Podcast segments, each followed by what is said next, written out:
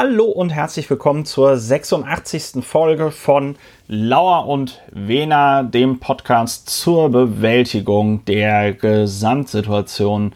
Ich werde nicht müde daran zu erinnern, wir befinden uns im Jahr 2 der Corona-Pandemie, die noch immer sehr zuverlässig die sogenannte westliche Welt heimsucht. Aus diesem Grund sitze ich äh, getrennt von meinem Podcast-Partner Dr. Ulrich Wehner, Strafverteidiger in Berlin. Äh, socially, nee, physically distanced und social, aber doch nicht so. Ähm, hallo Ulrich, guten Abend. Hallo, guten Abend, lieber Christopher, der du in der Tat am anderen Ende der Stadt und der Leitung sitzt. Du Publizist, Historiker, Mitglied des Abgeordnetenhauses AD INSB aus Berlin und weltweit. Und ja, in der Tat, äh, das Pandemiejahr Nummer zwei. Ich habe heute bei kleineren Arbeiten an der Webseite unseres kleinen Unternehmens festgestellt, als ich die Fotos da so ein bisschen hin und her schob und dachte, Mensch, das sind ja noch Fotos aus der Zeit vor Corona, als es Corona ja. noch nicht gab. Und erinnerte mich, wie wir dann standen in der Nähe des Brandenburger Tores, ein paar Corporate-Fotos machten, ein bisschen Alkohol dazu tranken, wie man das halt so macht. Wie man das so wie macht. Man das so macht. Und ja, das ist anderthalb Jahre her etwa und es ja. kam mir einen Moment lang vor wie aus einer anderen Zeit. Wahrscheinlich wird man sich bald solche Geschichten erzählen. So wie das früher Mensch, war. Vor dem Krieg, vor der Währungsreform. Viele Erzählungen der Alten beginnen ja so. War das eigentlich vor der Währungsreform? Also und zwar nicht der Einführung der D-Mark in den fünf damals neuen Ländern, sondern der Einführung der D-Mark in den anderen Ländern. Und ja, solche Dinge werden wir uns dann fragen. Die Situation, aber kommen wir ja gleich auch noch drauf. Ich glaube momentan ja. äh, eine sehr interessante Dynamik. Ja. Der Puls, wir werden gleich mal unserer, der Gesellschaft, in der wir leben, uns allen den Puls fühlen, würde ich sagen. Ja, und äh, es ist ja auch wirklich jetzt, wir, wir, wir Puls nehmen. Ja, wir podcasten ja jetzt auch fast auf den Tag zum Corona-Jubiläum in Deutschland, denn am 27.01.2020 gab es die erste zumindest registrierte Infektion in Bayern bei einem Mitarbeiter eines Autozulieferers. Ähm, ja, aber bevor wir uns über das wunderschöne Thema Corona unterhalten, Ulrich, wollen wir ja traditionell ein sehr niederschwelliger Podcast sein der es Leuten, die uns vorher noch nicht gehört haben, ermöglicht, sofort zu verstehen, worum es hier geht. Und aus diesem Grund erklärst du immer, was machen wir hier eigentlich bei Lauer und Wena, lieber Ulrich? Ganz barrierefrei gesprochen sind wir der Podcast zur Bewältigung der Gesamtlage, wie du eingangs schon gesagt hast. Wir widmen uns der Affektbewältigung, Affektabfuhr durch gesprächstherapeutische Behandlung der Themen. Wir verfertigen die Gedanken beim Sprechen und schauen uns dabei die den Dingen und Meinungen zugrunde liegenden Fakten an. Eine alte juristische Kunstfertigkeit, die Tatsache von der Wertung zu trennen. Und das versuchen wir auch hier, streben wir an. Versuchen klingt so erfolglos, wir streben das an. Und äh, mit dieser Trennung leisten wir einen Beitrag dazu, sich nicht sozusagen ineffektiv aufzuregen, sondern effektiv aufzuregen, nämlich mit dem Effekt, dass es einem danach besser geht. Wir müssen uns nicht immer aufregen, aber vieles ist zum Aufregen und es geht einem nur dann besser, wenn man es dabei gedanklich bearbeitet und guckt, was dahinter steht. Ansonsten regt man sich nur auf und wird immer frustrierter. Es gibt so das Aufregen in bestimmten politischen Kreisen, die wollen sich ja nur aufregen. Ähm, wir möchten uns faktenbasiert aufregen. Ja, Und manchmal sprechen die Fakten für sich selbst. Da merkt man dann schon beim Vorlesen oder beim Erzählen, oh, oh, oh, äh, haben die das wirklich so gesagt? Ja, das machen wir bei Lauer und Wena. Wir haben eine andere schöne, beliebte Kategorie in äh, unserem Podcast.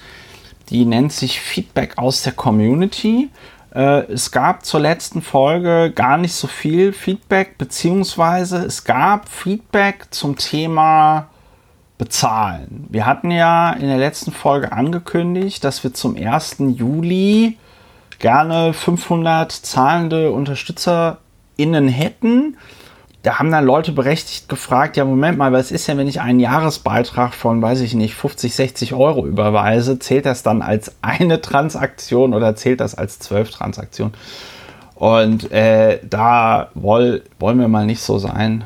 Das zählt dann natürlich als zwölf. Ja? So.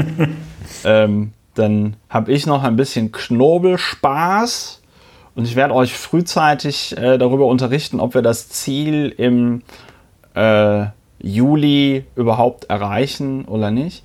Ähm, war vielleicht taktisch von mir so ein bisschen unklug, spieltheoretisch. Ich kenne mich da nicht so richtig aus, aber die Frage ist natürlich, ob jetzt die Leute bis zum letzten Moment warten um nicht am Ende ähm, einen Dauerauftrag einrichten zu müssen. Ich weiß es nicht. Am Ende werden sich die Leute, die Zahlen sagen, der Ehrliche ist der Dumme. Ne?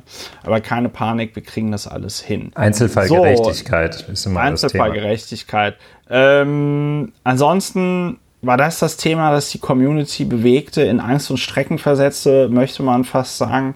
Und äh, es gab ansonsten kein, keine, gab es keine sachdienliche Hinweise zur letzten Sendung, wo wir einmal über die Inauguration von Biden und äh, Harris gesprochen hatten, aber auch über den neuen CDU-Vorsitz. Und klar, wenn es um so Sachen wie Friedrich Merz geht, was soll man da auch an Feedback geben? Ja, das war das Feedback aus der Community. Eine weitere, jetzt mittlerweile schon etwas ältere, aber noch nicht ganz so alte Kategorie bei uns ganz am Anfang ist ja immer, worüber wir heute nicht reden. Es passiert ja jede Woche so viel Zeug. Äh, manchmal muss man auch tatsächlich taktisch schweigen, um nicht den aller, allergrößten Bullshit äh, in die Öffentlichkeit zu äh, äh spülen. Und deswegen geht es jetzt darum, worüber wir nicht reden. Und Ulrich, du hattest ein Thema mit einer Partei der sogenannten Alternative für Deutschland. Ganz richtig. Über die reden wir können wir sogar unter zwei Aspekten nicht reden. Ein Aspekt, unter dem wir nicht über die sogenannte Alternative für Deutschland reden, ist der Umstand, dass sie vom Verfassungsschutz beobachtet werden soll tatsächlich und sich dagegen wiederum gerichtlich wehrt. Manche sagen, mit der anwaltlichen Unterstützung des ehemaligen Präsidenten des Bundesamtes für Verfassungsschutz. Eine in der Tat sehr unelegante Tätigkeit. Und diese zur Wehr setzen, der Versuch, sich dem zur Wehr zu setzen, führt zu gerichtlichen Anträgen. Man bedient sich der Gerichte, die man im Zweifel sowieso für feindlich hält, dennoch gerne. Und das Verwaltungsgericht Köln, zuständig, das hat, wie das Usus ist, dann erst einmal gesagt, ähm, bitte Bundesamt für Verfassungsschutz, setze doch bis zu unserer Entscheidung über den Eilantrag der sogenannten Alternative für Deutschland deine Beobachtungstätigkeit und die Erklärung an die Öffentlichkeit, dass du beobachtest, aus. Das ist so ein Gentleman's äh, Agreement. Und ja, aber da reden wir nicht drüber. Und zwar reden wir deshalb nicht darüber, weil es nicht der Rede wert ist, dass eine verfassungsfeindliche Partei vom Bundesverfassung, Bundesamt für Verfassungsschutz beobachtet werden soll. Der ist einfach, ja, wie gesagt, ist nicht der Rede wert. Äh, der andere Aspekt, unter dem diese, diese Zusammenschluss in Parteiform nicht der Rede wert ist, ist der Umstand, dass im Land Brandenburg die dortige Filiale dieser Gruppierung vorgeschlagen hat, ihr, ich glaube inzwischen Ex-Mitglied Kalbitz, der aber immer noch Mitglied des Brandenburgischen Landtags ist, in das dortige, ich weiß gar nicht, ob das G10 dort auch heißt, aber jedenfalls in das Landesgremium, parlamentarischen Kontrollgremium des Landes Brandenburg zu setzen. Das ist also auch eine, eine der besseren Ideen seit der Auszeichnung des Box mit dem Namen Gärtner, mit der Funktion Gärtner, als eine der ironischeren Maßnahmen anzusehen ist. Also reden wir nicht drüber. Reden wir nicht drüber. Wobei man äh, noch dazu ergänzen kann, das hat ja dazu geführt, diese ganze, dieses ganze Verfahren und so, dass jetzt der, äh, jetzt hätte ich schon fast gesagt Heiko Maas, dass der Hans-Georg Maaßen ähm, nicht mehr mit, Mitglied, Partner, nee, Co-Counsel hieß das irgendwie. Off-Counsel, ja. Off-Counsel der Kanzlei Höcker ist. Ja. Ja, er hat da, man habe sich voneinander getrennt. Das Statement, dieses Trennungsstatement war ohnehin so ein bisschen geil, weil ähm, dann da drin stand, äh, die für die ohnehin für Mai vorge die ohnehin für Mai geplante Trennung wurde jetzt einfach vorgezogen. Wo ich mir dann auch so gedacht habe, da würde ich mir doch jetzt nicht die Blöße geben. Ja. Aber haben sie gemacht haben sie gemacht. Ja, das ist in der Tat natürlich so Last Resort auch beim, in der, beim Auseinanderbrechen von, von Lebenspartnerschaften, wo man dann, also wenn man nur noch das Argument hat, ich wollte eigentlich, wollte ich, wollte ich dich verlassen, jetzt verlässt du mich, das genau. ist dann etwas genau. schwächer. Ja, das ist in der Tat eine, eine sehr unschöne Geschichte, dass Hans-Georg Maaßen ja als Beamter im Staatsdienste mit Aufgaben befasst war, die jetzt dann höchstwahrscheinlich Gegenstand seiner anwaltlichen Tätigkeit sind. Ja. Das ist ungefähr, also das ist letztlich äh, ähnlich unelegant wie der, wie der Weg andersherum. Und das, das ist, äh, ja, das äh, gehört zum Unvornehmsten, was man auf dem Sektor machen kann. Ja, sauber. Ja, ja. Äh, Reden wir nicht drüber. Reden wir, reden wir nicht drüber. Aber wo wir jetzt gerade nicht über die AfD reden, auch schön äh, ist ja, dass der, dass der Kalwitz mit seinem All, ein Eilantrag gescheitert ist, äh, dass irgendwie sein Ausschluss aus der AfD rückgängig gemacht wird. Ja. Das. Ja. Jetzt geht's zum, geht's dann zum Hauptverfahren. Äh, ja, dennoch ja. zwischendurch äh, wird er. Das ist eine Provokation und wir reden unter anderem deshalb nicht drüber, weil wir uns natürlich nicht provozieren lassen. Äh, aber die Brandenburger AfD findet den findet, also findet den Spitze. Selbst ja, ja. so eine Gestalt, eine Gestalt, die selbst die AfD nicht gut findet, finden die gut. Das heißt, das ist schon eine,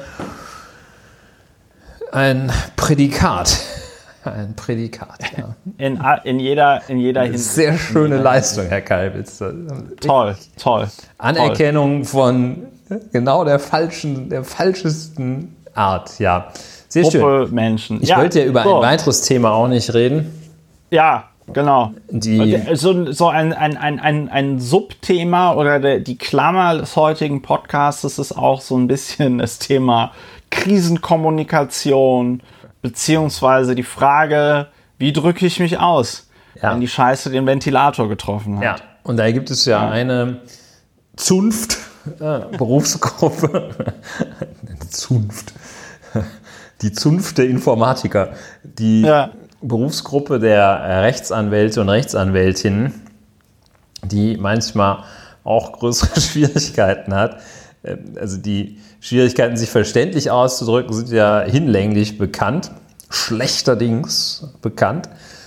Und, aber die haben auch zuweilen dann Schwierigkeiten, sich geschickt auszudrücken und haben dann diese Berufsgruppe, äh, die, wie ich auch schon im Vorgespräch sagte, auch sehr vertraut ist mit dem Faxgerät, hat dann erfahren, was es heißt, wenn man mal einen richtigen Shitstorm lostritt. Wahrscheinlich ist das Faxgerät beim Deutschen Anwaltsverein auch heiß gelaufen, mit der Forderung der Rechtsanwaltschaft für Rechtsanwältinnen und Recht, wahrscheinlich haben die auch nur gesagt für Rechtsanwälte, gar nicht für Rechtsanwältinnen, einen beschleunigten Zugang zu Corona-Schutzimpfungen einzuräumen. Mit dieser Forderung sind die also auf heftige Kritik in den sozialen Medien gestoßen.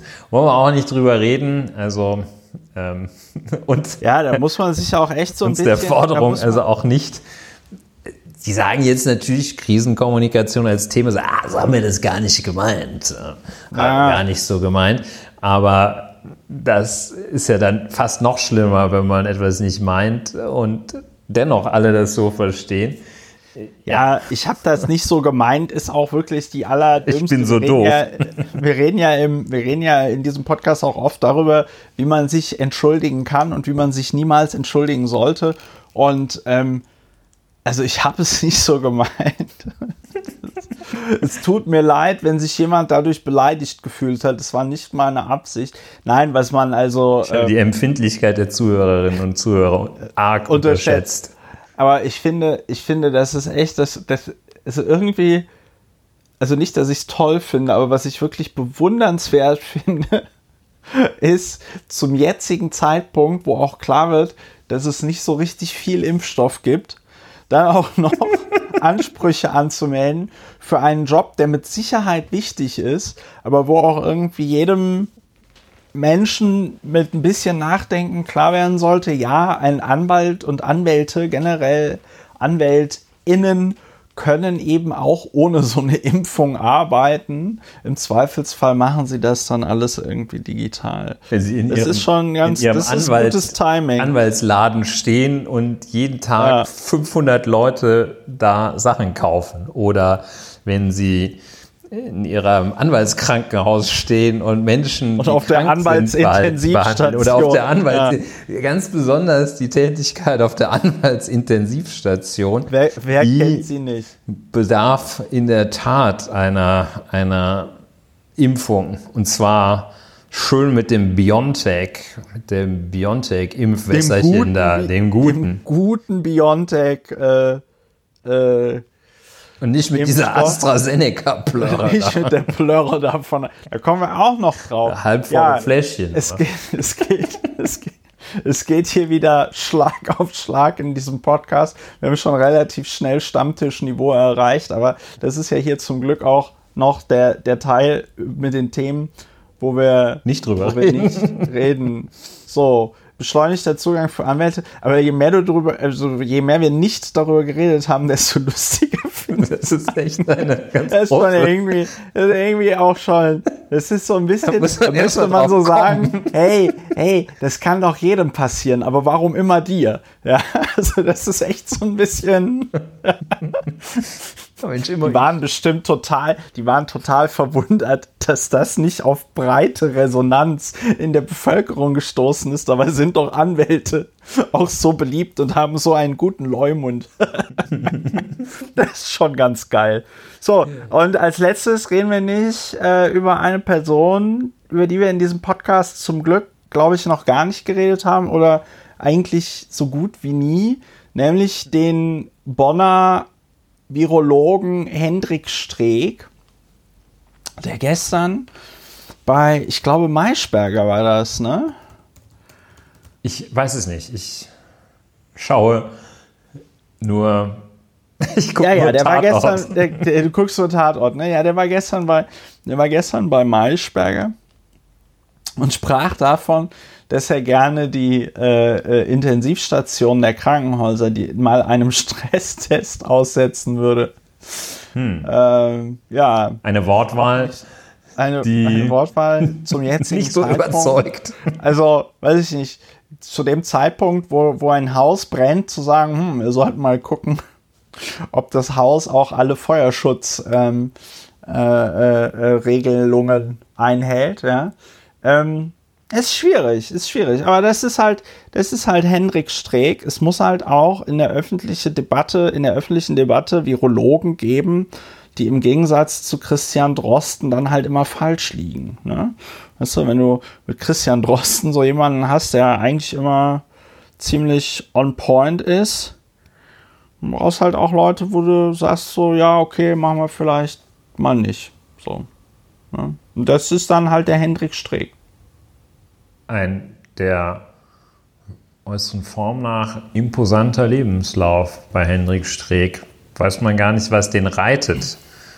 Sich nicht ja, auf offenbar sehr sinnvolle Dinge, die er jedenfalls laut Wikipedia in seinem Leben schon ja, gemacht ja, hat, also was, auf was, sehr sinnvolle was, Dinge zu konzentrieren, stattdessen da die Zeit angeht. zu verplempern und irgendwie gegen den Stachel zu löcken. Wie auch immer diese Metapher eigentlich, kannst du diese Metapher auflösen? Nee, ne? Was? Gegen den Stachel Gegen den löcken. Stachel zu löcken. Ich weiß noch nicht mal, ob das Deutsch ist. Ähm, naja, geh dem mal nach. Ah, ich, ich, ich, ich setze Ayman Abdallah und das Galileo Mystery Team, die werden sich darum kümmern. Nein, aber ähm, ja, was, was HIV angeht, ähm, muss ja wohl richtig großartige Dinge geleistet haben. Aber. Ja, auch hier so in, in eine Tätigkeit in Mosambik, was ja auch nicht so wie eine Tätigkeit am Kantonsspital in Zürich ist, sondern ja, guter, guter Mann eigentlich. Äh, ja, und dann. Wir würden, also wenn wir er wären, würden wir uns überlegen, jetzt wieder was Sinnvolles zu machen. Ja, Lauer und Wena ist nämlich nicht nur der Podcast zur Bewältigung der Gesamtsituation, sondern auch wir für die Beratung auch, von Spitzenforschern. Ja, auch für die Beratung von ForscherInnen und ähm, Lebensberatung. Ganz, ganz großes Feld.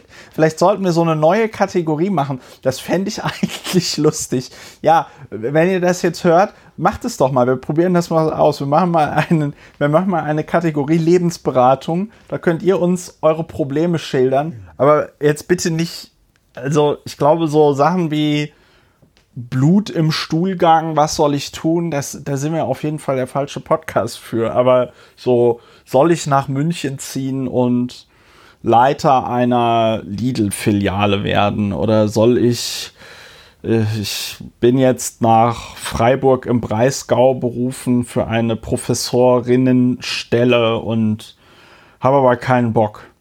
Das fände ich lustig. So ein bisschen Lauer und Wener Ghost Dr. Sommer. Ja, schickt ähm, uns eure Fragen.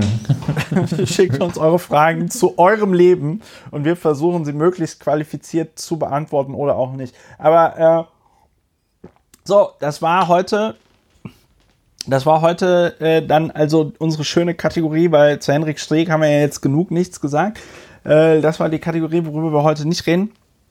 Und dann nähern wir uns dem ersten Thema. Äh, wie ich vorhin eingangs schon sagte, gestern ein Jubiläum, also nicht nur der sehr wichtige Gedenktag, über den wir heute auch nicht reden, der Holocaust-Gedenktag mit zwei ganz tollen Reden von äh, Charlotte Knobloch und äh, Marina Weißband im Deutschen Bundestag. Schaut's euch an auf YouTube, wenn ihr es noch nicht gesehen habt.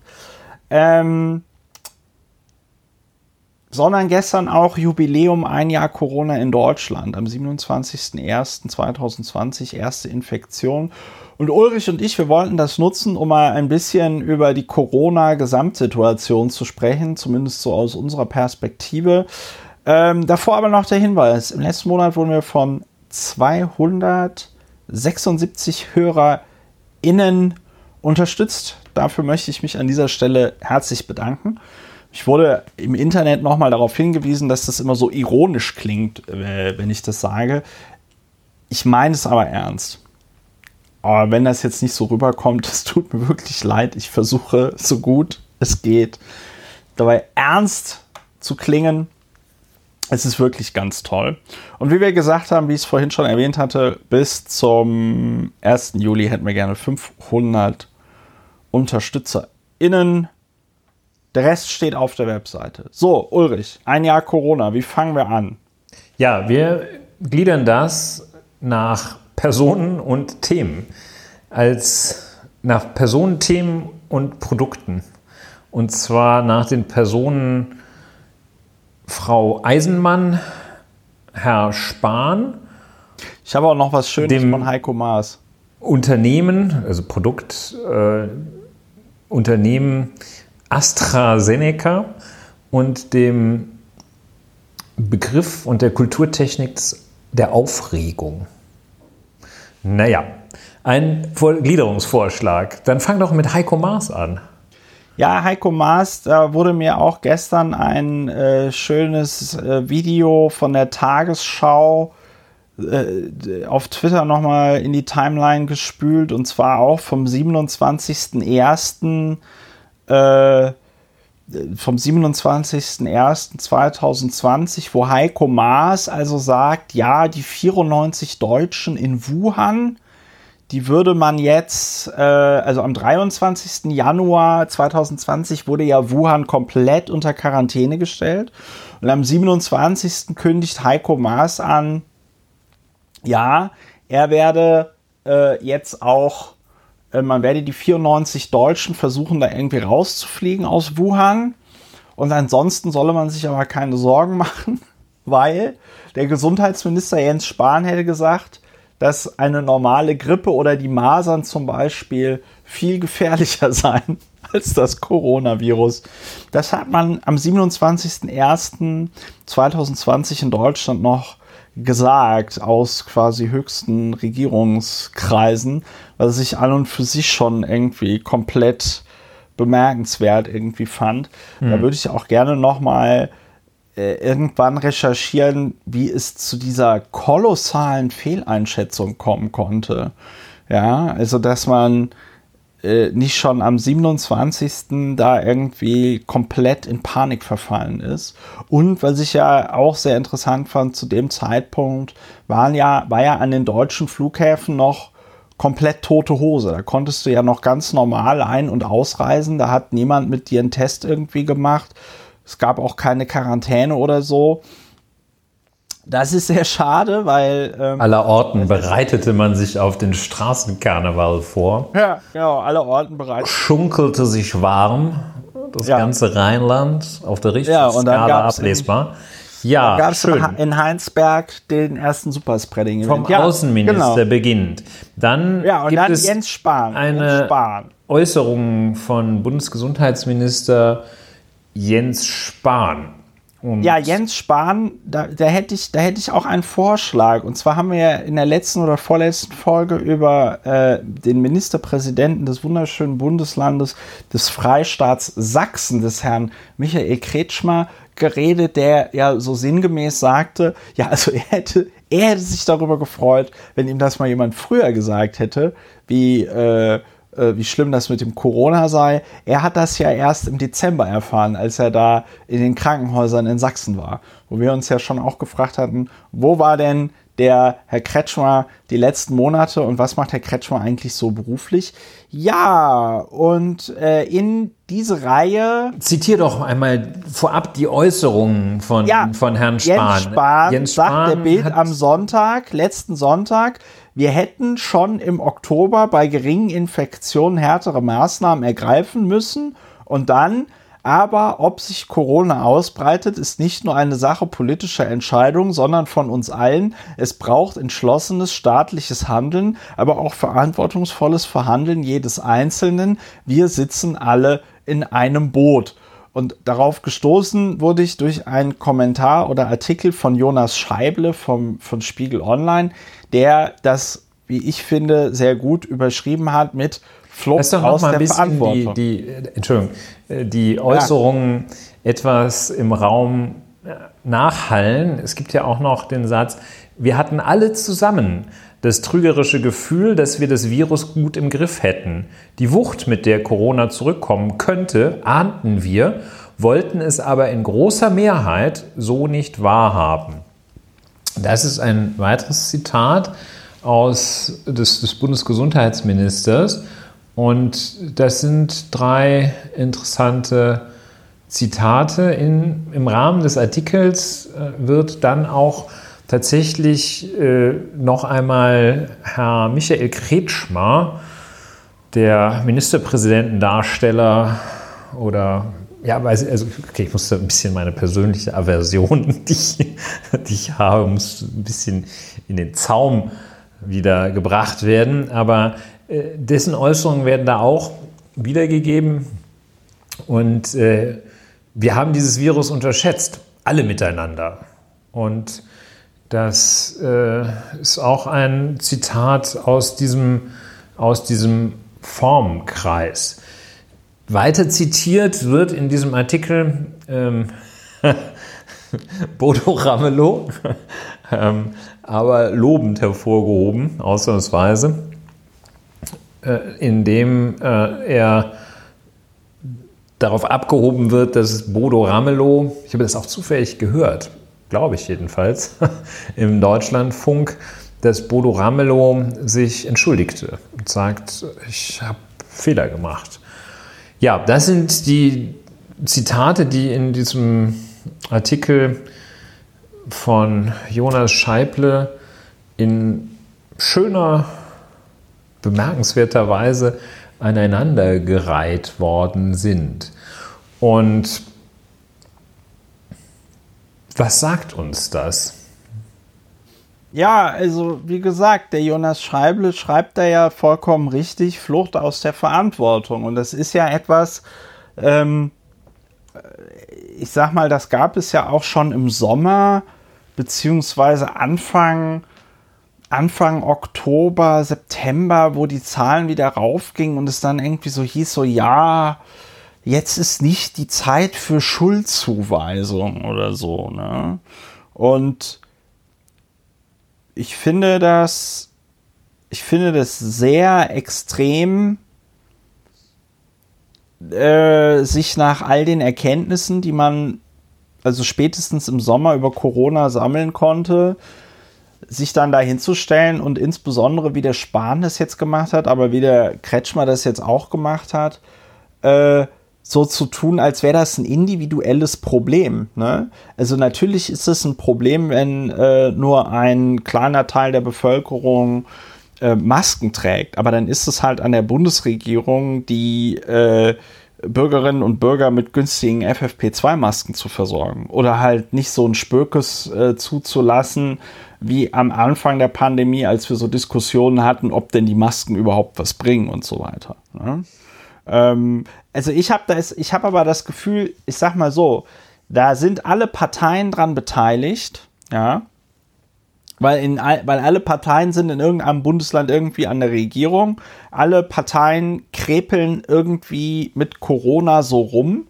Keiner hat Bock, da jetzt äh, den ersten Stein zu äh, schmeißen. Deswegen habe ich das Gefühl, dass da parteiübergreifend auch die Reihen ziemlich geschlossen sind.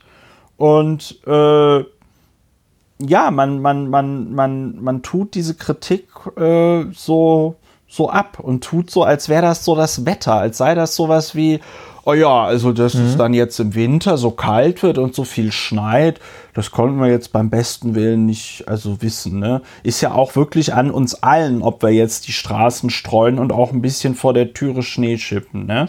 Ja, so. es ist in der Tat, wie ich auch finde, also einmal von der von der inhaltlichen Struktur ist es ganz beachtlich. Da sagt, also die Äußerung von Bundes Bundesgesundheitsminister Jens Spahn, der sagt, also der Experte, ähm, ja, also das haben wir ja beide unterschätzt. Also ich, der Superexperte, jedenfalls der dafür Verantwortliche, und du, der äh, Milchbauer oder so. Ne? Also ja. das ist strukturell natürlich schon ein, eine, ein Versuch der Verantwortungsdiffusion. In einer homogenen Gruppe kann man Verantwortung vielleicht noch etwas besser äh, diffundieren lassen. Wenn da also, wenn jetzt, äh, wenn, wenn, sagen wir, wenn, wenn ein Arzt und zehn Kinder am Unfallort stehen äh, und der Arzt sagt, ähm, ja, wir elf, wir haben uns aber nicht gut um das Unfallopfer gekümmert. Das ist äh, von der Struktur her nicht so gut. Wenn da zehn Kinder stehen, dann kann man vielleicht, oder zehn ähm, Menschen ohne medizinische Ausbildung ist das vielleicht ein bisschen was anderes. Ich finde weitere Äußerungen aus diesem Formenkreis oder jedenfalls verschwägerte Äußerungen von Herrn Winfried Kretschmann, nicht zu verwechseln mit Herrn Kretschmer, der sagte, laut äh, Spiegel Online wird er zitiert, soll er gesagt haben, kein Grund daran zu zweifeln, bei Markus Lanz im Übrigen sollten wir uns freuen, dass wir diesen Impfstoff haben, schon nach einem Jahr, denn das ist das Licht am Ende des Tunnels. Und darüber müssen wir erstmal froh sein. Das ist eine gigantische Leistung der Wissenschaft und der Firmen. Und dass es da jetzt einige Pannen gibt, ist natürlich höchst bedauerlich, aber ich kann es nicht ändern.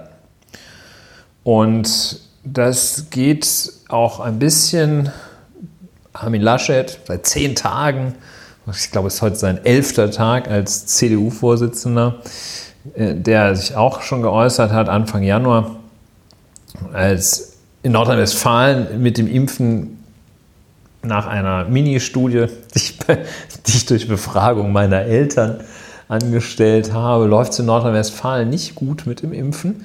Äh, Armin Laschet, Anfang Januar, dass in zehn Monaten ein Impfstoff erforscht, entwickelt, erprobt, genehmigt, ausgeliefert und eingesetzt wird, ist eine sensationelle wissenschaftliche Leistung. Trotzdem, wie stets, nachträgliche Besserwitzerei und parteipolitisches Klein-Klein. Das sind auch ja, Schritte parteiübergreifend.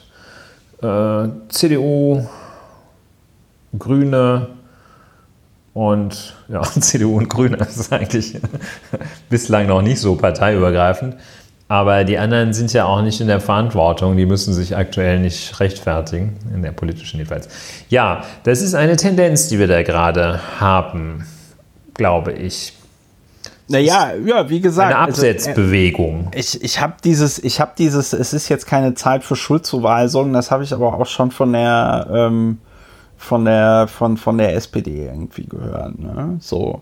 Und wenn Armin Laschet sagt, äh, dass, dass, dass das alles jetzt so ein klein-klein sei, also das ist ja in ähm, NRW im Moment tatsächlich frappierend. Die haben ja jetzt erst, äh, gestern gab es so eine Berichterstattung auf Business Insider, dass in, eine, dass in dass deutschlandweit irgendwie über, ich glaube, 20.000 Dosen des moderner Impfstoffes einfach rumliegen seit zwei Wochen und nicht verimpft werden, obwohl man sie halt verimpfen könnte. Davon ein großer Teil wohl auch in NRW. Ja, wahrscheinlich ähm, in Mönchengladbach bei Verlag gelagert. Ich weiß es nicht. Ja, äh, ich hatte mich vertan. Es sind sogar, sogar 63.600 Dosen, ähm, die noch nicht verimpft worden sind äh, äh, sind. Ja, die sind auch nicht verbraucht. Und davon alleine in NRW, warte mal, genau, NRW hatte 13.200 Impfdosen von Moderna bekommen und die sind noch nicht verimpft worden. Vielleicht liegt es daran, dass wohl die Spritzen jetzt, die Spritzen sind jetzt, glaube ich, knapp, ne? Habe ich auch gelesen. Hm. Ja, das Hersteller warnt, Impfspritzen könnten knapp werden. Ja, also das ist alles so dieser Formkreis. Man kümmert sich nicht richtig drum. Es ist nicht ordentlich geplant. Man bestellt irgendwie Schutzkittel, die äh, nicht äh, ordentlich funktionieren und zugelassen sind. Äh, man verkackt es irgendwie mit der Impfstoffbeschaffung und dem Impfen und sagt dann, aber ob sich Corona ausbreitet, ist nicht nur eine Sache politischer Entscheidung, sondern von uns allen. Es braucht entschlossenes staatliches Handeln, aber auch verantwortungsvolles Verhalten jedes Einzelnen. Wir sitzen alle in einem Boot. Tja. Ja, das ist eine sehr, sehr enttäuschende also ich, ich selber nehme gerne etwas Abstand davon, Einzelmaßnahmen als Ulrich Wehner zu abschließend zu bewerten, will ich mal sagen. Aber ähm, so Verhaltensweisen, das traue ich mir zu, das zu bewerten.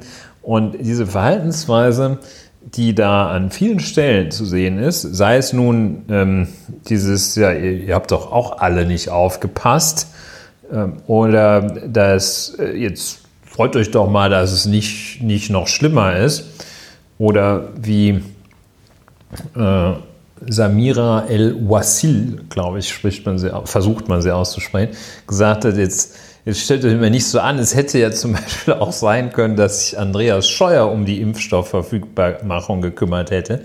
Also ähm, beide Äußerungsgruppen, die eine, äh, jetzt freut euch doch mal, dass es nicht schlimmer ist, und die andere, ihr habt es doch selber mitgemacht, ihr habt doch auch nicht aufgepasst, zeugen doch von einer Nervosität und einem einer auch gewissen Ratlosigkeit und einer Absetzbewegung, statt zu sagen, wir schaffen das, sagen die, wir schaffen ja. das jetzt nicht so richtig, aber ihr, ihr habt mitgemacht. Und ich glaube aktuell, dass die Stimmung schwierig ist, auch nicht ganz ungefährlich dass da ganz schön viel Druck auf dem Kessel ist. Wir kommen ja gleich auch noch zu AstraZeneca. Ähm, ja. Nicht wie der, Philosoph, der römische Philosoph Seneca, sondern anders geschrieben. da, da. Äh, sondern ähm, Oh Mann. Das habe ich mich selber aus dem Konzept gebracht, auch nicht schlecht. Ja, Jedenfalls kommen, kommen, wir da noch gleich zu. Die Stimmung ist gereizt bis kritisch. Es wird sehr schnell, sehr hektisch, sehr kurzfristig aktuell agiert. Und sehr, sehr beachtlich. Insofern, äh, wir hatten ja, also ich hätte diesen, wir hatten diesen Artikel jetzt unabhängig voneinander, waren wir auf den gestoßen. Ähm, du hast ihn dann auch nochmal betont im Vor in der Redaktionskonferenz, äh, der es ist eine sehr, sehr beachtliche Tendenz, das äh, Grundaussage. Ja. Ähm, ja, und ich glaube, also ich glaube halt, dass das auch langfristig tatsächlich, das ist so ein, das ist so ein blöder Allgemeinplatz, aber ich glaube, hier stimmt es halt tatsächlich, dass es langfristig tatsächlich auch das Vertrauen in die Politik äh, dann doch nochmal sehr beschädigt, ne? Beziehungsweise, dass sich dann die Leute so ein bisschen verarscht vorkommen, beziehungsweise ich rede mal jetzt nur von mir und nicht von irgendwie den Leuten. Ich komme mir halt an der Stelle irgendwie verarscht vor, weil ich mir irgendwie denke, ja, hör mal, was macht ihr denn da den ganzen Tag in eurem Ministerium? Ihr habt da irgendwie Referate noch und nöcher, ihr habt da Mitarbeiter noch und nöcher, ähm, ihr habt da Ressourcen. Deutschland ist jetzt auch nicht irgend so ein Land, das am Hungertuch nagt, sondern äh, noch immer eine der äh, acht größten Volkswirtschaften dieses Planeten, ja. Und sich dann da so hinzustellen und sozusagen, oh ja, wir haben ja alles nichts gewusst und ja, jetzt, also jetzt, wo 50.000 Menschen mehr tot sind, sehe ich auch, dass wir härtere Maßnahmen hätten treffen müssen. Aber, aber haben wir noch gar nicht, ja. nicht nur wir, es liegt ja auch an euch. Es liegt ja auch an Ihr euch. Ihr wolltet ja in Urlaub fahren. Ja, genau, ihr wolltet ja in den Urlaub fahren. Ich meine, wir haben euch das alles bezahlt und so und wir haben uns ja, an der Lufthansa beteiligt und lalala. Das ist auch in der Tat umso bedauerlicher, als Gleichzeitig, nee, gleichzeitig, aber jedenfalls in den letzten Monaten ist ja auch ganz, so habe ich das jedenfalls empfunden, ganz erhebliche Phasen gab und Beispiele dafür, wie sich gerade auch äh, Politik und Verwaltungsspitze, die ja ineinander übergehen, der Minister ist ja die Ministerin, die sind ja Verwaltungsspitze, Exekutive, jedenfalls umso bedauerlicher, als wir ja in den letzten Wochen und Monaten doch häufig auch sehr ernsthafte Sachorientierung beobachten konnten. Auch wenn nicht im Ergebnis und im Mittel alles so funktioniert, wie man sich das wünschen will, schon gar nicht so, wie man sich das im Nachhinein wünscht, gab es jedenfalls nach meiner Wahrnehmung sehr ernsthafte Bemühungen und sehr ernsthaftes Handeln bemüht um die Sache und fernab von kurzfristiger, auch parteipolitischer Auseinandersetzung. Und da würde man sich ja schon wünschen, dass eine strikt sachbezogene Behandlung dieser Angelegenheit fortgesetzt wird und dann eben auch eine selbstkritische, aber eine echte selbstkritische und nicht nach dem, nach dem Muster, äh, ich nicht, aber ihr auch. Und das ist kein, kein schöner Weg. Hoffentlich kommen die da noch wieder runter. Nicht zuletzt auch mit Blick auf die eines Tages ja eines fernen oder auch nicht so fernen Tages anstehende nächste Pandemie. Da hätte ich schon gerne, dass da andere Schlüsse draus gezogen werden aus der aktuellen Pandemie, als der, dass wir alle irgendwie nicht so richtig aufgepasst haben und dass wir alle, War halt nicht so alle schön, Fehler. ne? Aber Fehler passieren ja, ja halt. Es hätte auch schlimmer kommen können. Ist genau. Guckt euch doch mal Nordkorea an. Ne? Ja. Ist ja auch kein schönes Land. Naja, also ich finde, da muss man auch an dieser Stelle nochmal, das haben wir bis jetzt noch nicht getan, aber da muss man an dieser Stelle äh, auch nochmal ganz deutlich drüber reden. Stand 1. Dezember 2020 gab es 17.577 tote Corona-Tote in Deutschland.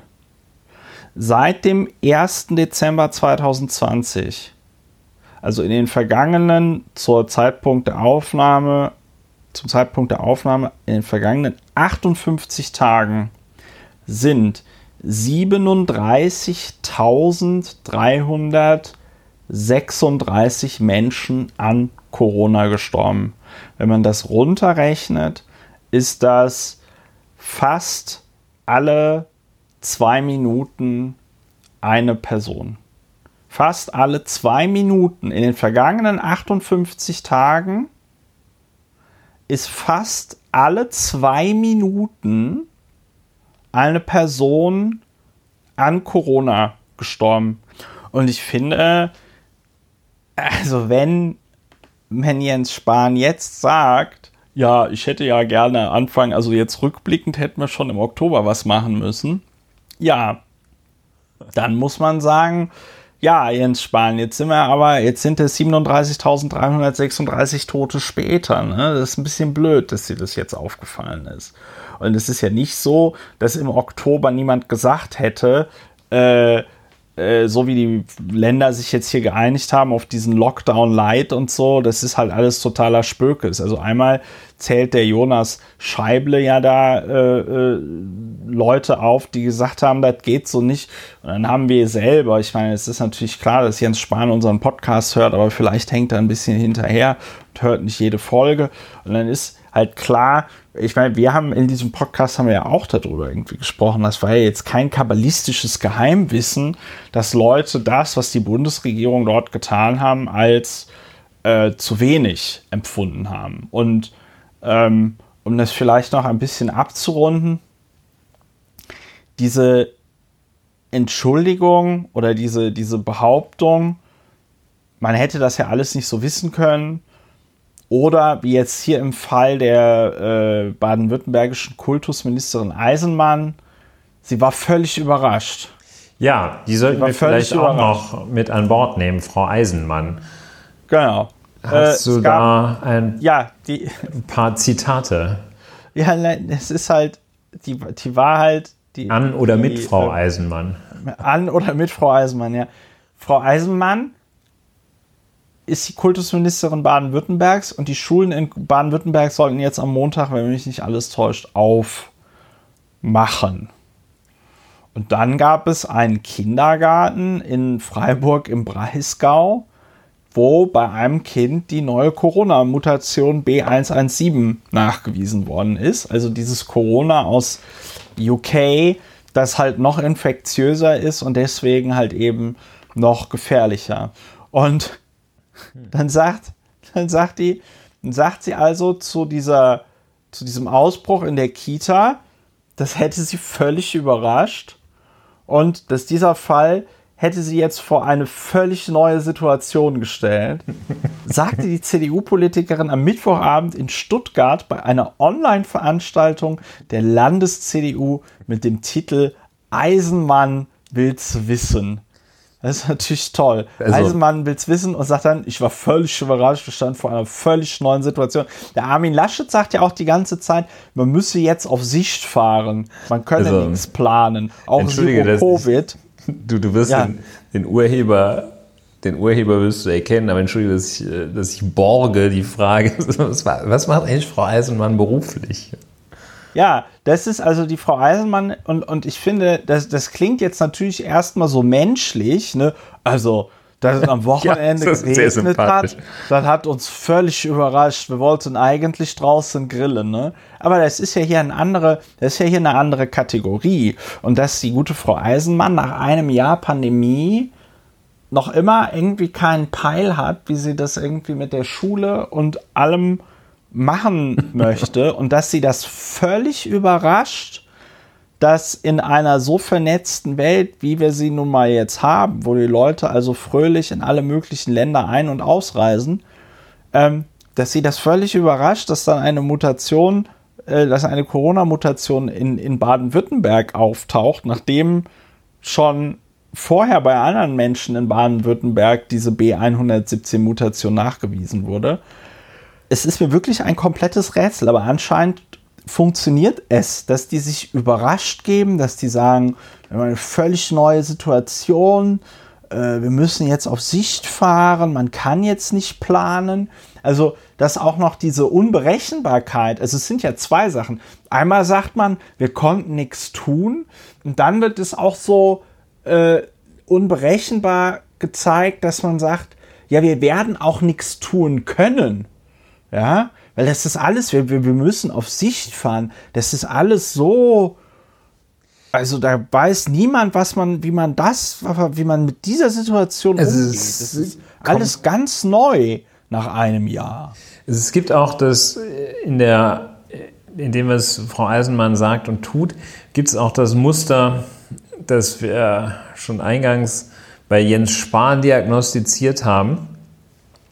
Und Frau Eisenmann gibt sich also äh, ja so etwas überrascht? Und äh, es gibt noch äh, ihr Vorgänger oder jedenfalls ein Herr Lutscher, Herr oder Frau Lutscher, Lucha, er sagte, ähm, bisher habe es keine Infektionsherde in Zitat, sehr großen Größenordnungen gegeben.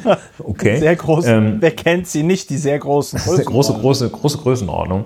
Und dann, als dann diese Virusmutation da es auch tatsächlich entgegen allen Vorschriften auch nach Baden-Württemberg geschafft hatte, dann warnte Frau Eisenmann davor, aus diesem Fall vorschnelle Konsequenzen zu ziehen. Zunächst sei es wichtig, dass das Sozialministerium und das Landesgesundheitsamt den genauen Sachverhalt lückenlos aufklären. Erst danach könne die Gesamtsituation bewertet und über das weitere Vorgehen beraten werden. Und jetzt kommt äh, das Muster, das wir eingangs schon bei Herrn äh, Spahn diagnostiziert hatten. Im Rahmen der Aufklärung, so Frau Eisenmann, erwarten wir auch eine Antwort darauf, warum das Ergebnis der Sequenzierung, also die Erkenntnis einer Mutation, erst zwei Wochen nach Auftreten des Falls vorlag. Hm. Ja, Frau Eisenmann, das wäre eine Frage, die Sie sich möglicherweise einmal vor dem Spiegel dann stellen könnten. Und Nee, Herr Lucha ist der Gesundheitsminister. Jetzt haben wir es. Lucha. Ja. Äh, ja. Also, so dieses, ja, wie, warum weiß ich das erst jetzt? Also, ja. so Informationsminister sagt, wieso kriege ich keine Informationen? Und äh, warum weiß ich das erst jetzt? Ja, möglicherweise Bildung, Bildungsministerin, Kita, gucken, und so. Ja, äh, das, Schwierig. Ist eine, das ist eine schwierige, das ist eine schwierige Sache. Das ist schwierig. Ja. Hm. Also. Ja, was, also, ich sag mal, deswegen, lieber Ulrich, ich weiß, du hörst es nicht gerne, aber ich sag's an dieser Stelle immer wieder. Ich bin für Corona-Untersuchungsausschüsse, weil äh, das ist in meinen Augen tatsächlich die einzige Möglichkeit, dieser Arroganz auch beizukommen, indem man halt äh, nach dieser Pandemie Butter bei die Fische macht und sagt, okay, warum ist denn das bei uns so scheiße gelaufen, wie es scheiße gelaufen ist? Ja. Ja, aber es ist ja große Hoffnung in sich, denn ähm, nach derzeitigem Stand am 1. Februar wird der Impfgipfel stattfinden. Veranstaltung eines Impfgipfels. Das hat schon, schon wieder. Schon Herr Spahn, ja, jetzt äh, nicht, die, also Impfgipfel, gab es schon einen Impfgipfel?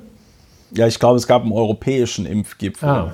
Ich sag schon wieder, weil das ist halt immer, also mit Gipfel verbinde ich ja immer sowas wie den Autogipfel, ne? Und ähm, die sind bei mir immer so abgespeichert, dass da nicht so wahnsinnig viel passiert. Aber vielleicht ist es ja diesmal anders.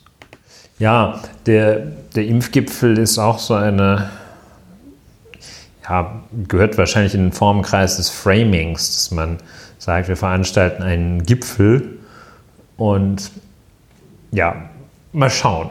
Das ist ja auch ein Stich, mal, mal, schauen. Mal schauen. Ein Stichwort, aber ein Stichwort, das jetzt in den letzten Tagen auch an, das, an die Oberfläche geschafft hat. Der Impfgipfel eigentlich auch kein gutes Zeichen, dass man jetzt so nach, nach einem Gipfel mal ruft, um also einer, einem Spitzentreffen. Und sollte meinen, dass dass die Kommunikation und die, das Erwägen von Maßnahmen, dass das dann doch vielleicht etwas institutionalisierter ist, als dass es dann mal spontan einberufen wird. Ja, äh, das ist eine Situation, äh, die speziell ist, sagen wir mal vorsichtig. Impfen, ein Stichwort, äh, das ich, zu dem ich jetzt überleiten würde, wenn Du ja, ja, leit da mal Grad. über. Ich finde das, ja, find das ja ohnehin lustig, weil ich habe mich bei Impfen ja schon sofort aufgeregt. Und dann hattest du ja irgendwie gesagt, so, komm, Christopher, halt mal ein bisschen die Füße still und so. Ne? Und jetzt ist, ja, glaube also ich, zwei Wochen, Eindruck, jetzt ist zwei Wochen später und ich habe das Gefühl, langsam langsam bist du auch auf meiner Seite, habe ich dich rübergezogen auf die dunkle Seite der Macht und jetzt bist du auch. Ja, ich finde es noch immer sehr schwierig. Teufelswill. Du findest es schwierig. Ich finde es noch immer schwierig, das, äh, das tatsächlich äh, fundiert einzuordnen. Ich hatte ja seinerzeit äh, kurz etwas auf die Bremse getreten, als du nach meinem Verständnis am 29. Dezember die am 27. Dezember gestartete Impfkampagne als kompletten Fehlschlag bezeichnen wolltest, äh, einordnen ja. wolltest, das fand ich zu früh. Und äh, so tue ich mich noch etwas äh, schwer damit, die Vorgehensweise, zumal die in verschiedenen Bundesländern und die jeweiligen Impffortschritte die Planung, Durchführung, Konzeption und äh, konkrete Detailplanung, Durchführung, Abwicklung, Finanzierung, Impfstoffbeschaffung, das so wirklich abschließend zu bewerten, äh, auch wenn man zum Beispiel äh, den Staat Israel Deutschland gegenüberstellt, erzielt man ja recht plakative Ergebnisse ich persönlich halte mich da damit zurück. Das kann man machen, wie man will, ist jedenfalls meine, meine Linie. Aber ich sehe halt äh, trotzdem auch in der Tat einige Phänomene, die besorgniserregend sind. Und eines dieser Phänomene ist, äh, dass ich den Eindruck habe, die Nerven liegen blank. Und die Nerven liegen blank, das ist an, für meinen Begriff, an wenigen Dingen in den letzten Tagen so deutlich geworden wie an der AstraZeneca-Thematik.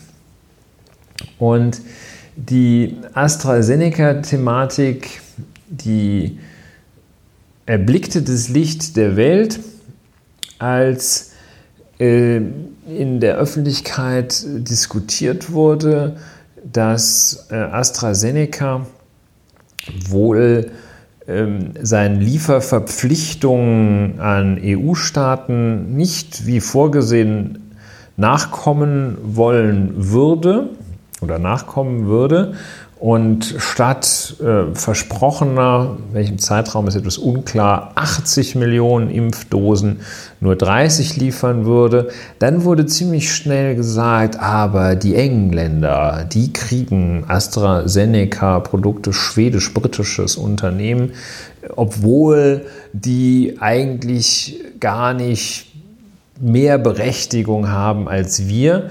Da ging es schon hoch her. Die EU-Kommission schaltete sich ein. Es gab ein, eine scharmützelartige Auseinandersetzung über vertragliche Inhalte, Inhalte von Verträgen, die allerdings geheim sind.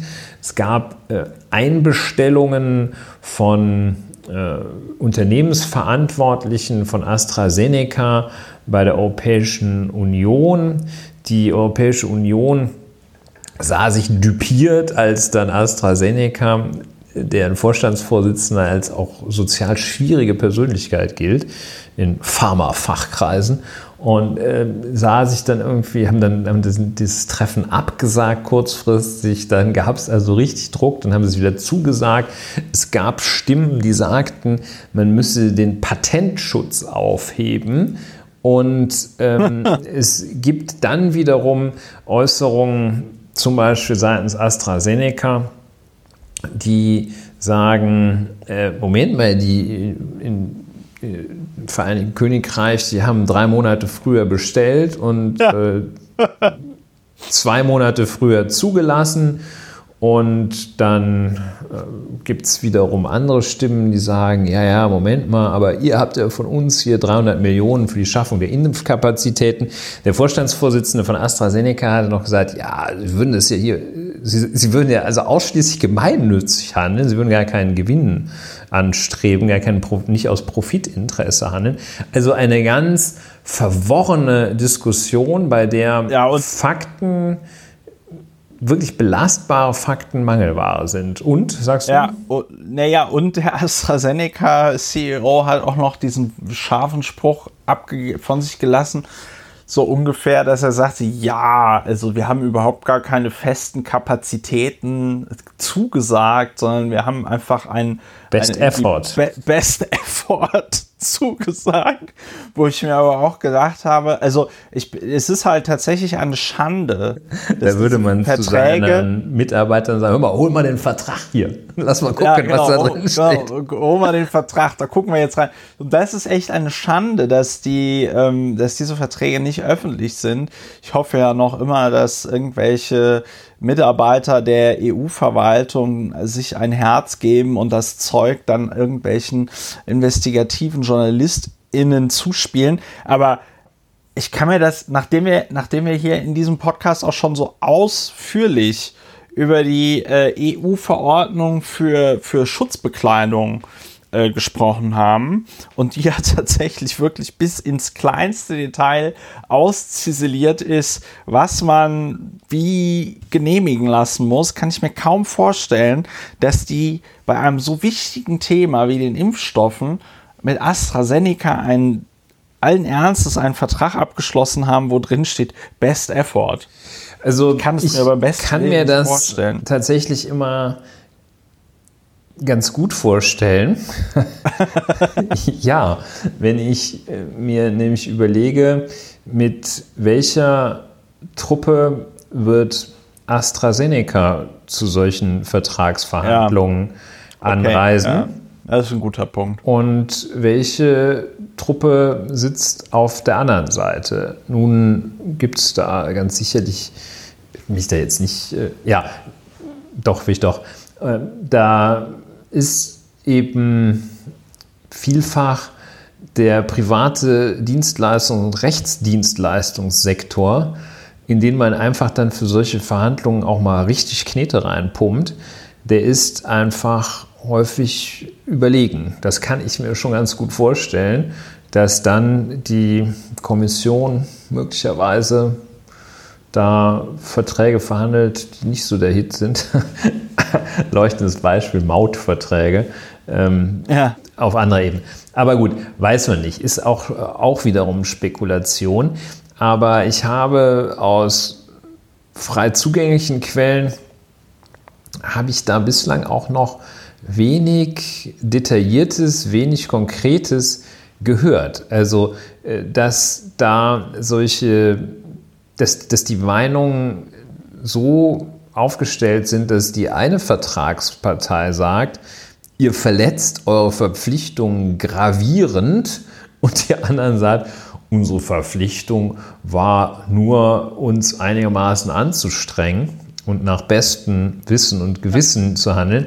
Das geht natürlich sehr weit auseinander und es erstaunt, dass in dieser etwas verworrenen Lage nicht mehr Klarheit durch die dafür berufenen journalistischen Einheiten, äh, durch äh, ja, Journalisten und äh, Journalistinnen geschaffen wird. Mich verwundert das jedenfalls. Zumal, und jetzt kommt äh, noch ein weiterer Aspekt der Verworrenheit hinzu. Das Handelsblatt meldet äh, zu Beginn dieser Woche, dass der Wirkstoff von AstraZeneca bei über 65-Jährigen eine Wirkung von nur 6% habe. Die ja, das führen, war das Handelsblatt. Das Handelsblatt, ja. Ähm, ja. Die führen jetzt nicht so richtig aus, äh, wie sie eigentlich dazu kommen. Inzwischen ist die wohl wahrscheinlichste Ursache dafür, dass das Handelsblatt zu einer, einer Wirksamkeit von 6% kommt, äh, ein komplettes Unverständnis oder eine Fehlinterpretation der Daten, die AstraZeneca veröffentlicht hat.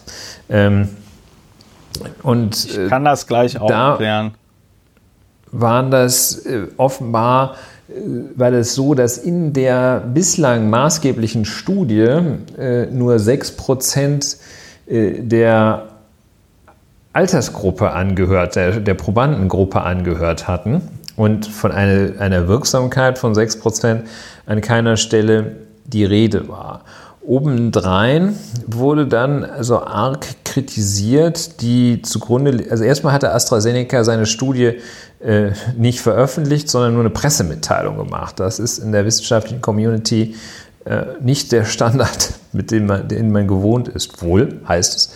Äh, dann hatte AstraZeneca ähm, sein Studiendesign während Durchführung der Studie noch angepasst, angepasst nämlich einem offenbar geschehenen Fehler, dass die Packungsgröße der einzelnen äh, Impfdosen, ähm, dass die fehlerhafterweise nur halb gefüllt waren und dass deshalb die verabreichte erste Dosis nur 50 Prozent der eigentlich vom Studiendesign vorgegebenen und vorgesehenen Menge umfasste, es sich aber herausstellte, dass just diese Vorgehensweise bei der ersten Verabreichung nur die Hälfte des Impfstoffes zu geben und bei der zweiten dann die andere Menge, gegenüber der Gabe einer größeren Menge bei der ersten, beim ersten Durchgang und einer ähnlichen Menge beim zweiten überlegen war. Das heißt, also äh, Vater Zufall oder wie man es nennt,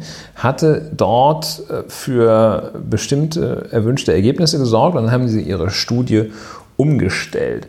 Und äh, das wird kritisiert und inzwischen ist es so, also es ist aufgeklärt, dass das Handelsblatt nicht richtig wohl verstanden hat.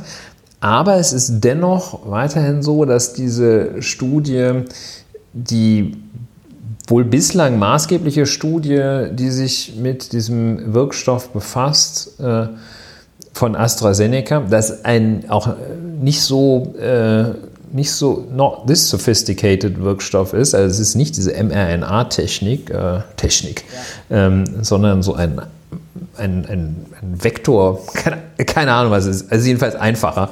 Ähm, und naja, das, das ist dieser Oxford, das ist dieser Oxford-Impfstoff, von dem ich schon gesprochen habe. Genau. Es ist ja das Team, das auch den Impfstoff gegen MERS äh, äh, entwickelt hatte. Und das ist jetzt dieser AstraZeneca-Impfstoff. Genau.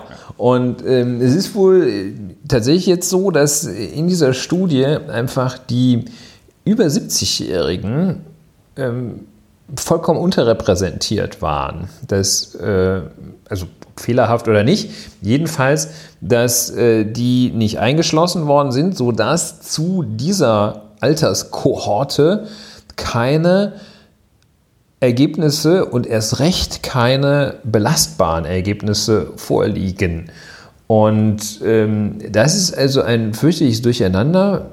Es ist vielleicht auch unklar, ob das eine Retourkutsche ist.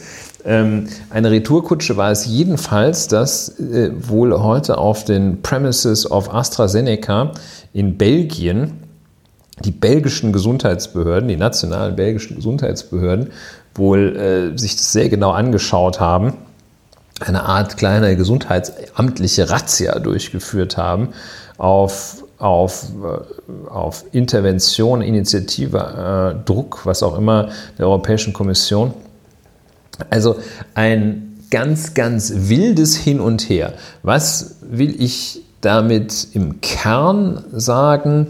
Die Nerven scheinen da durchaus blank zu liegen. Erst wird also äh, so getan, als würde einem hier das ewige Leben vorenthalten oder wird so gehandelt, als würde einem das ewige Leben vorenthalten. Jetzt gilt der Impfstoff als nicht mit gehörigen Daten unterlegte Wirksamkeit und äh, die Nerven liegen blank, die Betriebstemperatur ist recht hoch dort und die, die äh, Aufarbeitung auf einem Niveau, das auch zu wünschen übrig lässt, jedenfalls nach meinem bescheidenen subjektiven Eindruck. Und ein Gedanke, der mir ganz und gar gefehlt hatte in diesem äh, im Vereinigten Königreich, die, die schmeißen die zu mit dem Impfstoff und wir kriegen gar nichts. Also ein Gedanke, der mir da als Relativierung mal es wirklich extrem gefehlt hat, war, dass man sich mal fragte, hm, wie würde man denn den Impfstoff sinnvollerweise verteilen und nicht, in welchem Vertrag steht jetzt was. Möglicherweise ist es auch sinnvoller, dass man erst Großbritannien durchimpft, weil die äh, also ich weiß es nicht, aber das wäre so mein Eindruck. Und diese Frage habe ich einfach vermisst, dass man sagt, Chicos, ähm, können wir uns mal fragen, ob man das vielleicht nach Bedürftigkeit verteilen sollte. Nun ja, so, das dazu. Studie kann man nachlesen ja. in The Lancet, ist aber nicht ganz einfach zu verstehen, muss ich sagen. Ist nicht ganz einfach zu verstehen und der, der äh, Korrespondent, der Berliner Korrespondent der Zeitung The Times of London, hat hierzu heute ein paar gute Tweets abgesetzt, wo er auch nochmal die entsprechenden Seiten aus dem AstraZeneca-Bericht äh, äh, gescreenshottet hat, ja, und ähm, da, also das Problem mit den über 65-jährigen Menschen ist, also AstraZeneca hat diese Studie an roundabout, oh, jetzt habe ich auch roundabout gesagt, an ungefähr äh, 11.500 something something Menschen ähm, äh, gemacht, ja. Äh, ähm, bezieh beziehungsweise 11.600, so. In der, in der Gruppe, die den Impfstoff bekommen haben, waren 5466 Leute im Alter von 18 bis 64 Jahren. Und über 65 waren nur 341 Menschen. Und in der Kontrollgruppe waren über 65 Jahre auch äh, nur 319 Menschen. Und dann war es halt so, in der Gruppe der 18 bis 64-Jährigen haben von denen, die, das, äh, die den Impfstoff bekommen haben, haben 29 von 5466 Corona bekommen. Und in der Kontrollgruppe haben von 5510 Menschen 100 Menschen Corona bekommen. Bei den über 65-Jährigen, dadurch, dass diese, ähm, dadurch, dass diese Gruppe so klein ist, haben jeweils eine Person hat Corona bekommen von diesen 300. Ja, also das heißt sowohl in der Impfgruppe als auch in der Kontrollgruppe eine Person Corona. So, und deswegen ist, ich kenne mich mit diesen Konfidenzintervallen leider nicht so aus. Die Konfidenzintervalle bei den, äh, äh, bei den 18- bis 64-Jährigen sind 56,3 bis 80,9. Und das Konfidenzintervall bei den über 65-Jährigen ist minus 1405 bis 94. Also ich weiß, ich habe versucht, das mit diesen Konfidenzintervallen zu verstehen. Es gibt bestimmt eine Hörerin, die uns das äh, erklären kann, aber äh, der Typ von der Times of London meinte so, äh, holy moly, schaut euch dieses Konfidenzintervall an. Also auf das ähm, würde man nicht, nicht allzu viel setzen wahrscheinlich. Er schreibt, er schreibt, this means Handelsblatt wasn't entirely wrong. The estimated efficiency in over 56s is 6.3%, but what the story missed is that this figure is completely useless. They just don't have enough data to say anything meaningful. Und das ist halt, und das ist halt, denke ich, das ganz große Problem beim äh, AstraZeneca-Impfstoff, dass man nicht weiß, ob er bei den über 65-Jährigen was bringt. Jetzt ja. muss man, wenn über man 65-jährige Synonym auch Risikogruppe. Ne? Also. Ja, wenn, wenn man jetzt die Kirche im Dorf lässt, muss man dazu sagen, dass es wahrscheinlich so sein wird, dass es bei den über 65-Jährigen auch ganz normal wirkt. Ähm, aber wir wissen es erstmal nicht. Ja, und Wissen ähm, im Sinne von, es ist nicht mit der offenbar allgemein üblichen wissenschaftlichen Evidenz belegt. Und das ist. Es, genau, es ist nicht belegt und da ist natürlich jetzt das Risiko, nachdem es in dieser Pandemie schon so einige logistische Glanzleistungen gab, aber da will sich natürlich niemand äh, dem Vorwurf aussetzen nachher, man hätte einen nicht wirksamen Impfstoff äh, an die Seniorinnen und Senioren verimpft. Ne? Ähm, also seriöserweise, ich weiß jetzt gar nicht, wie man das, was da passiert. Ich habe jetzt, es ging jetzt vorhin noch durch die Timeline, dass diese europäische äh, Medizinagentur, die EMA, dass die AstraZeneca den Impfstoff wohl auch für alle Altersgruppen frei gibt. Ähm, aber ich sag mal, nach dieser Berichterstattung des Handelsblattes, äh, the damage is done. Ne? Also da kann ich dann natürlich auch verstehen, wenn dann Seniorinnen und Senioren sagen, ja, Moment mal, aber ich will jetzt gar nicht mit diesem AstraZeneca. Ich hätte lieber den guten werden. Ich hätte lieber den guten aus Deutschland. Ne? Ja, das ist die, das ist die ganze Situation mit äh, mit, mit AstraZeneca und die ist sehr, sehr unschön. Ja, das ist eine ganz um wilde Nummer. Das ist echt eine ganze, und also auch diese, die, äh, die dann von AstraZeneca angeführten Produktionsschwierigkeiten, die dann äh, aber auch nicht wirklich belegbar waren, das ist alles, das ist, äh, das ist eine, eine ja, sehr, sehr unschöne Geschichte.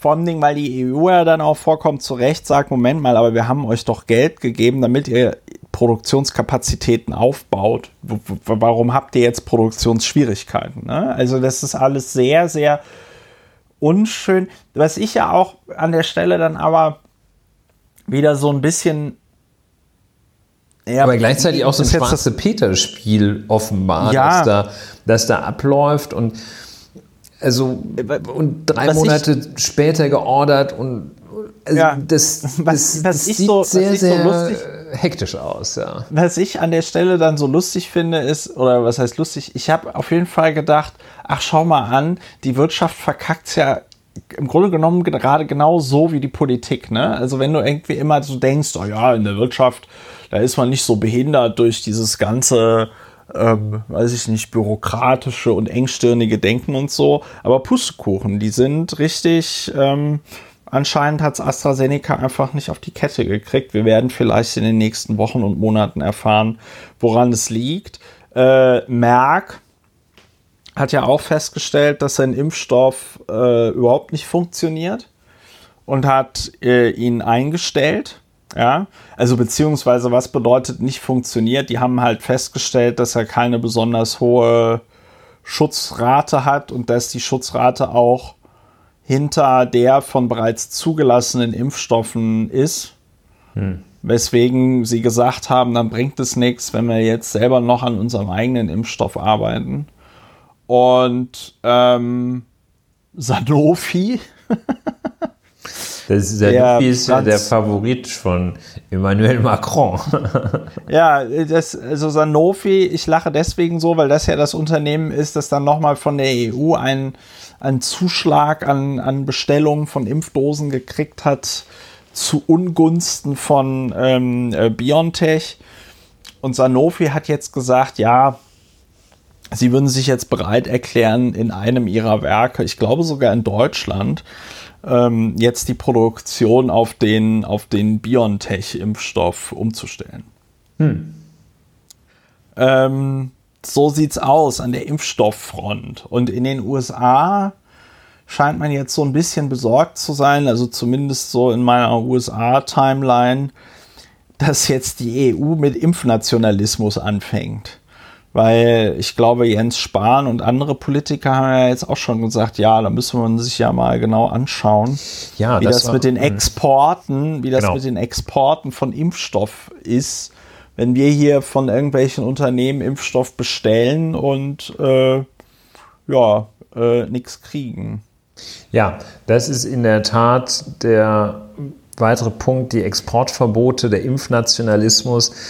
Das wollte ich anklingen lassen mit dem Hinweis darauf, dass die Frage, wie sinnvoll die Verteilung jetzt mal abgesehen von äh, einzelnem eigenen Egoismus ist, dass, die, dass diese Frage nun auch gestellt werden muss. Und dass es jetzt nicht gerade eine Katastrophe ist, wenn ein Impfstoff statt in Paris oder Frankfurt am Main äh, dann in London oder Liverpool äh, drei Wochen vorher verfügbar ist. Ähm, das ist jedenfalls eine mögliche Betrachtungsweise, wie ich meine, und eine, die man in den Blick nehmen muss, ob man sie dann für richtig hält oder nicht, das kann ja nochmal jedem selber, darf, sei jedem selber überlassen. Also es ist trotzdem eine, Blick, eine, eine, eine, eine Betrachtungsweise, die man in den Blick nehmen muss, ähm, zu sagen, dass, dass es ja auch eine, Gerechtigkeit, eine Gerechtigkeitsfrage ist und äh, dass man jetzt nicht glaubt, die Welt sei äh, deutlich besser, wenn zuerst Deutsche und dann Franzosen geimpft werden oder in welcher Konstellation auch immer. Und ähm, das sehe ich auch ein, ein großes Risiko, dass, dass jetzt also diese, diese Vorstellung ist, dass es ganz besonders wichtig ist, dass jetzt erst hier die Germanen geimpft werden müssen oder wer auch immer das für sich als erster beansprucht, dass Errungenschaften, äh, das Ganze einmal europäisch zumindest zu betrachten, über Bord geworfen werden, dass ein Bashing der Europäischen Union äh, geschieht, dass die womöglich dann der Sündenbock am Ende des Tages ist. Ja, da müssen wir ein bisschen aufpassen und die Sachen müssen wir, müssen wir im Blick behalten, Christopher. Müssen wir, das müssen wir auf jeden Fall im Blick behalten. Das Thema Impfungen, das ist so meine Prognose, wird uns noch eine ganz schöne Weile umtreiben. Ich glaube auch, dass das Thema Corona uns noch eine ganze Weile umtreiben wird. Und das wird im Zusammenhang mit, äh, mit, den, mit den Landtagswahlen und den Bundestagswahlen die dieses Jahr ja auch noch stattfinden sollen, wird das auch nochmal sehr interessant. Ne? Also da freue ich mich dann auch schon auf die Nachrichten, wenn es dann kurz vor der Wahl heißt, so, oh, also dass wir so viel Briefwahl machen müssten, das haben wir gar nicht erwartet oder so. Ja. ähm, da bin ich also auf jeden Fall äh, gespannt und wir werden uns anschauen, wie das weitergeht. Ähm, eine schöne Nachricht zumindest. Äh, es gibt ja diese Webseite Our World in Data, wo sie äh, also sehr viele Informationen zu Corona zusammentragen, unter anderem Corona-Impfungen. Und äh, Stand gestern, 27. Januar äh, 2021, war in Israel, haben 50 von 100 Menschen äh, haben die erste Impfdosis bekommen oder eine Impfdosis. This is counted as a single dose and may not equal the total number of people vaccinated depending on the specific dose regime. Ja, so, also in Israel müsste dann quasi, wenn, äh, wenn 200 Dosen pro 100 Personen äh, verteilt worden sind, dann müsste eigentlich 100% äh, Bevölkerung durchgeimpft sein. Die benutzen ja auch den äh, BioNTech-Impfstoff von Pfizer. Äh, das ist sehr beachtlich. Also die haben angefangen, die haben angefangen auch so um den 20. Dezember rum. Äh, da waren 0,09 Dosen pro 100 äh, Einwohner verteilt und jetzt knapp einen Monat später, ne, etwas mehr als einen Monat später, ist ja schon, haben schon 50 Prozent der Bevölkerung eine Dosis des BioNTech-Impfstoffs bekommen. Das ist sehr beeindruckend. Vereinigte ja. Arabische Emirate auch ganz vorne mit dabei, 27,95 pro 100 und dann auf Platz 3 das Vereinigte Königreich mit äh, Königreich, das Vereinigte Königreich mit 11,67. Ja, schau an, schau an wie das in anderen Ländern abgehen kann, wenn man frühzeitig bestellt und bereit ist, jeden Preis zu zahlen, der abgerufen wird. Ja, da sollten, sollte man mal zusehen, dass man jedenfalls dann die nächsten Schritte, dass die, dass sie gut laufen ja, ich habe da so meine Zweifel angesichts dessen, worüber wir zuvor gesprochen hatten, also angesichts von Politikern, die sich da tatsächlich rhetorisch einfach nur aus der Verantwortung stehlen, anders kann man es nicht sagen. Äh, jetzt haben wir schon eineinhalb Stunden gepodcastet. Ja, wir sind ja sehr kompakt. Noch, Dafür sind ja wir sind ein sehr kompakter Podcast. Ich mache das jetzt auch gleich zu. Ich habe aber noch eine Ergänzung und zwar zuletzt Mal. Ich muss, es ist im Grunde genommen, es ist ganz lustig, weil es ist eine Meta-Ergänzung weil ich es aus der letzten Folge rausgeschnitten habe. Ich habe das, äh, ich habe das Wahlverfahren der CDU zum Parteivorsitz, das hatte ich falsch verstanden, weil äh, und deswegen habe ich es dann rausgeschnitten. Ich hatte gedacht, dass die CDU beim Parteivorsitz so vorgehen würde, dass man also digital wählt, ja, und dass man dann quasi so einen Stimmzettel hat, und den einfach nochmal ausdruckt ja. und äh, an die CDU schickt und die zählt das dann nochmal nach. Ja. Ja. Hatte ich Bis auch zuerst zu gedacht und war dann ja, sehr überrascht, wie es wirklich genau. war. Ne? Ich war dann auch nämlich sehr überrascht, weil in Wirklichkeit war es so, dass, wir erinnern uns, Armin Laschet bekam bei der Wahl zum CDU-Vorsitzenden in der Stichwahl mit Friedrich Merz 52 Prozent der Stimmen. Ja, und dann hat die CDU im Konrad-Adenauer-Haus die Briefstimmen ausgezählt äh, und kam dann zu dem Ergebnis, dass jetzt 84 Prozent der Mitglieder für Armin Laschet als Bundesvorsitzenden sind. Genau, die Briefstimmen. Da habe ich mich gefragt, ja, ja, okay. da habe ich mich gefragt, ja, wie kann das denn sein? Und, ja, wie war es? die Briefstimmen, die haben nochmal neu gewählt. Ja. Die haben nicht ihre abgegebenen Stimmen zur Kontrolle ins Konrad-Adenauer-Haus geschickt, sondern die haben noch mal eine neue Wahl gemacht. Bei der dann Norbert Röttgen und der Fritz, Fritz Merz gar nicht mehr angetreten waren. Genau, das war einfach nur noch mal so eine Bestätigungswahl. Ne? So, und dass man auch sagen kann, ja, er wurde ja von 84,9 Prozent der, der Delegierten gewählt.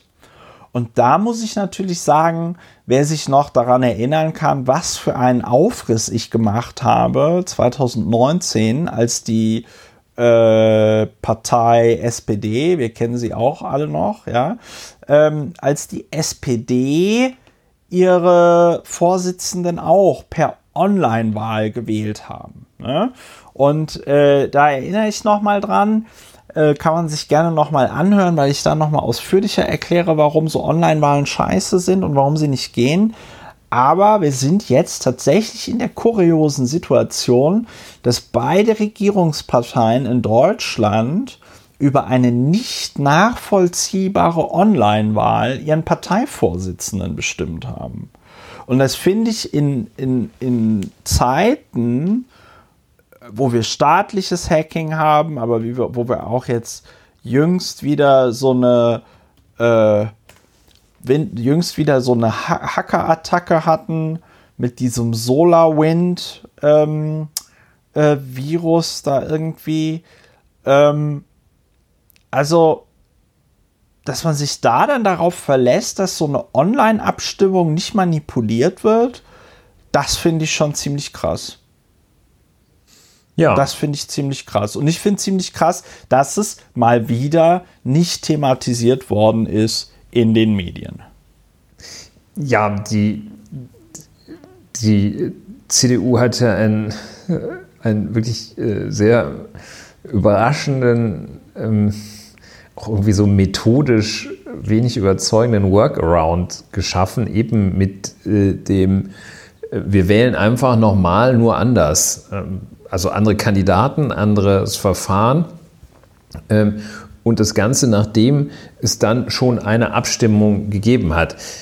Könnte sich jetzt auch fragen, welches ist denn eigentlich die wirksame Abstimmung? Das kann eigentlich ja nur so sein, dass äh, die dann nachfolgende äh, Briefwahl die maßgebliche Abstimmung ist. Und äh, das, das, das, andere war eigentlich dann so äh, im Grunde genommen wie diese wie, wie US-Präsidenten, wenn sie einen Truppenbesuch an Thanksgiving machen, wo sie dann so einen, einen Plastiktruthahn äh, dahin tragen.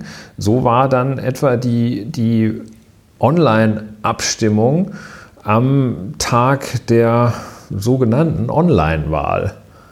Also wahrscheinlich beginnt die Amtszeit auch, wahrscheinlich beginnen die, äh, die Versorgungsansprüche von Armin Laschet auch zwei Tage später, nämlich mit der echten Wahl. Du, ich kann es nicht sagen. Ich kann nur sagen, dass dieses, äh, das, also ja, ich kann nur sagen, dass die, dass die CDU da halt ganz, ganz tief ins Klo gegriffen hat, weil geheime, sichere Online-Wahlen einfach nicht möglich sind.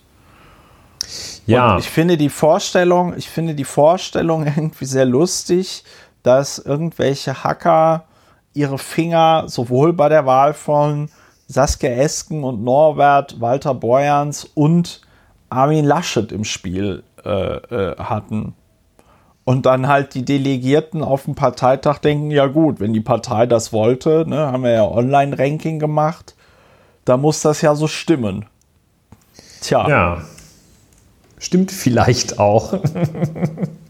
vielleicht Stimmt aber vielleicht auch, auch, vielleicht aber auch nicht. Ja, ja ähm, das war Bundestagswahl. Ja. Äh, nee, äh, nicht Bundestagswahl, ja. sondern Wahlen nächstes Jahr. Ne? Also dieses Jahr. Ähm, äh, ja, richtig, völlig richtig. Der Unterschied zwischen äh, Landtagswahlen Baden-Württemberg 14. März. Das ist ja jetzt auch müssen wir sich ja auch schon mal Gedanken machen. Ne? Und, Die Frau Eisenmann.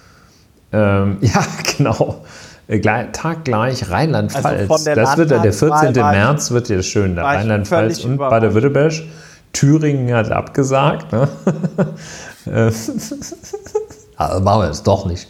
Auf ähm, Clubhaus. Ja, machen wir auf Clubhaus, ja. Ähm, wenn Candy Crush Zeit dafür lässt.